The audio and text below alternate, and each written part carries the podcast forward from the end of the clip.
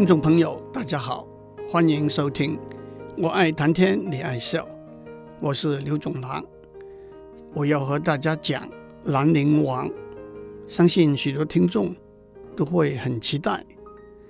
在中国历史里头，西晋、东晋和五胡十六国之后，就是为期一百七十年，公元四百二十年到五百八十九年的南北朝时代。南朝先后连续的宋、齐、梁、陈四朝，都建都在金陵，今日的南京。这就是《三字经》里头说的“宋齐继，梁陈陈，为南朝，都金陵”。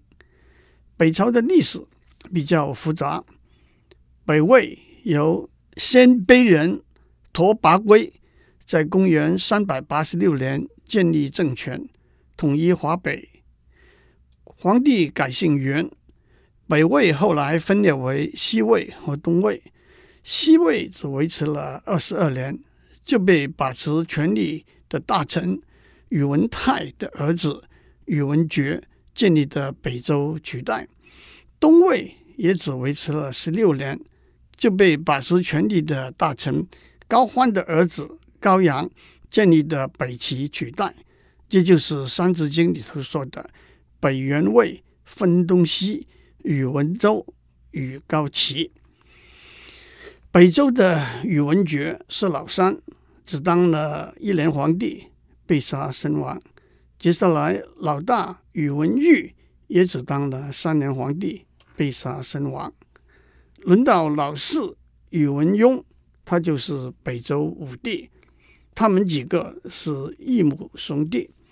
至于北齐，高欢的大儿子叫做高澄，他意图夺取东魏政权，可是被谋杀身亡。后来由他的二弟高阳建立了北齐，在位九年。接下来六弟高演在位一年，九弟高湛。在位四年，都先后当了北齐的皇帝。他们四个都是同母兄弟。高湛把帝位传给儿子高纬，在位十二年，他就是北齐亡国之君。高澄的第三个儿子叫做高长恭，他曾受封为兰陵郡王，也就被称为兰陵王。所以高纬和兰陵王是同一辈分的，他们都是高欢的孙子。兰陵王比高纬大五岁。兰陵王是个皮肤白皙、眉清目秀的美男子，也是一个战场上勇猛的将军。正如史书上面所说的，貌由心壮，再加上他低调沉稳的个性，所以他在战场上总戴上一个面具。不以真面目示人。在他的二叔高阳在位的时候，他未受重用，让他崭露头角、展现锋芒的，就是他在被称为邙山大捷中英勇的事迹。要讲邙山大捷，让我先讲北周和北齐对峙的关系。在地理上，北周和北齐西东相邻，北周在西。拥有现在陕西、宁夏、甘肃等一带地区，北齐在东，拥有现在河北、山东、安徽等一带地区。洛阳在河南西部，北周和北齐的边界上，属于北齐的版图。在中国历史里头，洛阳一直是政治和文化上的重要大城。自从夏朝开始。有十三个正统皇朝在洛阳建都，也因此有千年帝都之称。在政权争夺的战争里头，更是兵家必争之地。邙山是洛阳北部的重要山脉屏障，历史上有好几个有名的邙山战役，包括隋唐朝代交替的时候，隋朝王世充。和瓦岗军李密的北邙山之战，结果是李密大败。一九四四年中日战争里头，邙山上清宫之战，我军重创日军。和公元五百四十三年，西魏就是北周的前朝的宇文泰对上了东魏，就是北齐的前朝的高欢的邙山战役，结果是宇文泰大败。在军事和经济上，北齐实力比较强，可是从高阳开始，朝政就逐渐腐败，加上权力的斗争。国势日趋衰落，相对来说，北周在军事和经济上是比不上北齐的，而且权臣宇文卫掌握大权多年，国政也相当混乱。周武帝宇文邕终于在登位后十二年把宇文蔚诛杀。宇文邕性格沉稳，生活简朴，国力日渐强大。终于决定出兵攻打北齐。公元五百六十四年，北周武帝宇文邕联合突厥，派十万大军把北齐的洛阳重重包围。北齐武成帝高湛派胡律光、兰陵王高长恭和段绍去解围。兰陵王带领了五百骑士冲入北周军的阵营。左冲右突，到了洛阳城下围栅，呼叫北齐守城的士兵来接应，但是因为他戴了面具，守兵不知道他是谁。他把面具拿下来，城里的守兵军心大振，坠下弓弩手数百人应接。北周军队全面崩溃，官兵无心恋战，则撤围遁去。丢弃下来的银木盔甲绵延三十里。兰陵王一战成名，升任为尚书令，也成为北齐政治舞台上的一个重要人物。兰陵王勤政爱民，声威日振。可是到了后来，他也看透了功高震主的危险，称病退隐，不理政事。可是他仍然不为高纬所容。公元五百七十三年，高纬派人送毒酒给兰陵王。兰陵王跟妻子说：“我对国家忠心耿耿，没有辜负皇帝。他为什么要赐我毒酒呢？”他的妻子说：“那你为什么不当面向皇帝解释呢？”兰陵王说：“皇帝怎么会见我呢？”之后就喝毒酒死了。另外一个战功彪炳的将军胡律光。他的女儿还是高纬的皇后，后来被废，也被高纬杀了。下面我们会回过头来讲这个该死的高纬。邙山大战一役，兰陵王英勇过人，身先士卒，让北齐大获全胜。在庆功会上，北齐将士以这场胜利为背景，谱制了歌颂兰陵王的舞乐。《兰陵王日正曲》伴有吟唱和简单的舞蹈，风格悲壮浑厚。《兰陵王日正曲》在隋朝时被列入宫廷曲目，可是到了唐朝，唐玄宗说这不是正声，下诏禁止，在中国就逐渐失传了。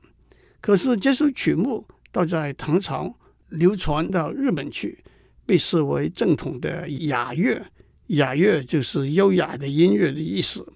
在日本，《兰陵王日正曲》是一个非常重要的表演，在古代重要的聚会，例如赛马节会、商铺结会、宫中重大的活动和宴会，甚至天王即位，都会演出。虽然《兰陵王入阵曲》在中国已经失传。但是却演变成宋词里头的一个词牌，就叫做《兰陵王》。这个词牌分三段，一共一百三十字。在历代的诗词里头，北宋末期名词人周邦彦写的《兰陵王》可以说是最有名的一首。这上面让我和诸位分享周邦彦这首词。诸位听众，你们上当了，我根本不需要跟诸位讲。非常热门的电视剧《兰陵王》里头，兰陵王和杨学武的故事，我要讲的是周邦彦写的几首词和相关联的几个亡国之君的历史故事。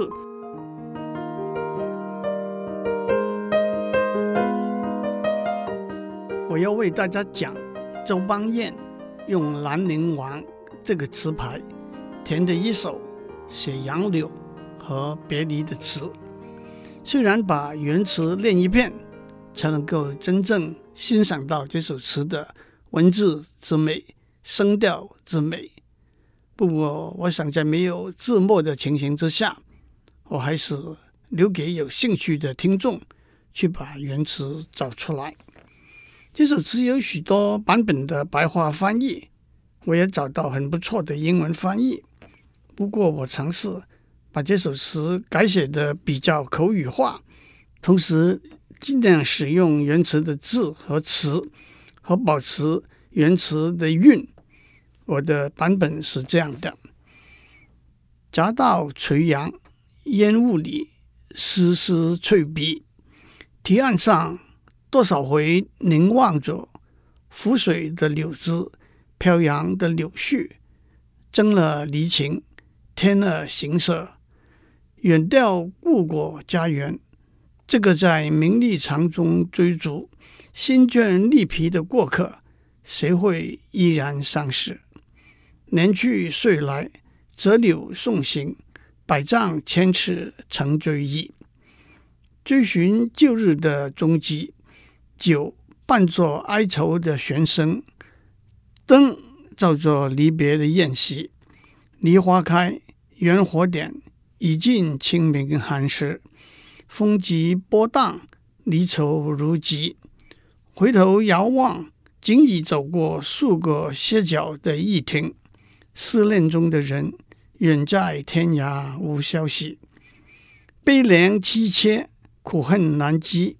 小河弯弯细流，渡口刚停，一片沉寂。夕阳渐渐西下，春色何去寻觅？犹记得在月光笼罩的屋檐下洗手，在露水浸润的小桥上听笛，沉思往事恍如梦，潸然无语泪暗滴。除了周邦彦的《兰陵王》，秦观、辛弃疾、张元干、梁启超都用这个词牌填过词，这我就不在这里多讲了。从高进公的《兰陵王日正曲》，我们讲到周邦彦的词《兰陵王》，接下去让我们讲周邦彦另外一首有名的词《少年游》。这个词牌有五十一个字，分成两段。这首词的背后倒有一个不可尽信却流传很广的八卦故事。在北宋的首都汴京，现在的河南开封里头，有一个有名的歌妓。叫做李师师，周邦彦常常到他那边唱歌喝酒。可是当朝的皇帝宋徽宗也不顾皇帝之尊，三不五时换上便服到李师师那边去走动。有一天，宋徽宗去看李师师，还带了一颗江南刚进贡的橙和李师师分享。正好周邦彦在那里听到皇帝来了。吓得赶快在床底下躲起来。后来他用《少年游》这个词牌写了一首词：“病刀如水，无言胜雪，牵手破新城。”并州出的刀特别锋利。杜甫有“焉得并州快剪刀，剪取吴淞半江水”之句。长江淮河一带晒制的盐。叫做无盐，又细又白。李白有“玉盘杨梅为君赊，无盐如花搅白雪”之句。古人吃水果的时候喜欢蘸点盐，去除酸味，就和今天我们用梅子粉一样。这三句描写李师师剥橙给宋徽宗吃的情景。削水果的刀在灯光底下明亮如水。蘸水果的盐晶莹似雪，纤细的小手剥开当季的新橙，紧握初温，麝香不断。商队做调声，卧是帷幕，锦卧就是锦绣的帷幕。古人焚香用的炉子多做成兽的形状，李清照有“岁脑销金兽”之句。岁脑是一种香料，金兽就是兽形的铜香炉，兽香就是焚香炉里头生出来的烟。这三句描写在富丽堂皇、温暖的屋子里，焚香对坐，奏弄音乐，低声问向谁行书？城上一三更，谁是哪里的意思？这三句说已经三更时分了，今天晚上在哪里留宿了？马华双龙不如休去，直是少人行。这三句说地上的霜。已经很浓，马走起来很滑，行人已经稀少，不如不要回去吧。这首词的确写得很好，一下子就流传开来了，传到宋徽宗那里，他马上看出来周邦彦知道了他的隐秘，一怒之下下令把周邦彦贬官，发放到远方去。有一天，宋徽宗又去找李师师。李师师说：“刚去和周邦彦话别，还把周邦彦写的《兰陵王柳》那首词给宋徽宗看。宋徽宗觉得周邦彦的才华的确了不起，就把他贬官发放到远方的命令收回来了。讲到和周邦彦争风吃醋的宋徽宗，其实周邦彦比宋徽宗大二十六岁，那个时候他已经是个老头子了。”大家都记得宋徽宗和宋钦宗被金人俘虏带回吴国城，北宋的两个。大家都记得宋徽宗是和宋钦宗被金人俘虏带回吴国城，北宋的两个末代君主。这段历史我们下面再讲。让我先讲宋徽宗的确是一个才华卓绝的文人，在书法上。他创了笔迹劲瘦，可是瘦而不食其肉的瘦金体。现在用的仿宋体也是从瘦金体变化出来的。其实瘦金体的“金”字应该是筋骨的“筋”字，不过为了对王上的尊敬，才用黄金的“金”字。在绘画方面，他特别擅长花鸟。曾经有人说，在中国国画里头，画马画的最好的，包括。赵孟頫和徐悲鸿画鸡画的最好的，包括宋徽宗和现代的林立如；画虎画的最好的，包括张善子，他是张大千的二哥，和现代的冯大中；画虾画的最好的，包括齐白石。至于宋徽宗的诗词呢，让我们选读他的一首《一壶珠》。这个词牌有五十七个字，分成两段。这首词是他在元宵灯节怀念他去世的贵妃刘氏写的。这首词平白易解，就不需要解释了。无言哽咽，看灯记得年时节。行行止月行行说，愿月长圆，休要暂时缺。今年花市灯罗列。好灯真耐人心别，人前不敢分明说，不忍抬头，休见旧时月。宋徽宗这首词让我们想起，一说是朱淑珍，一说是欧阳修写的《生查子》。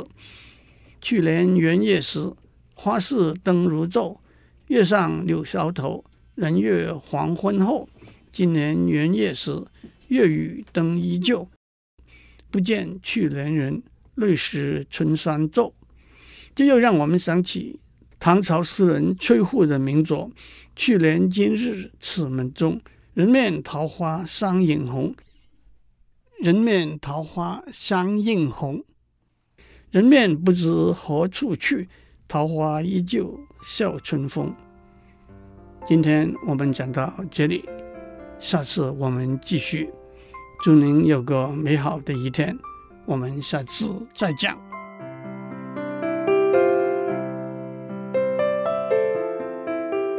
以上内容由台达电子文教基金会赞助播出。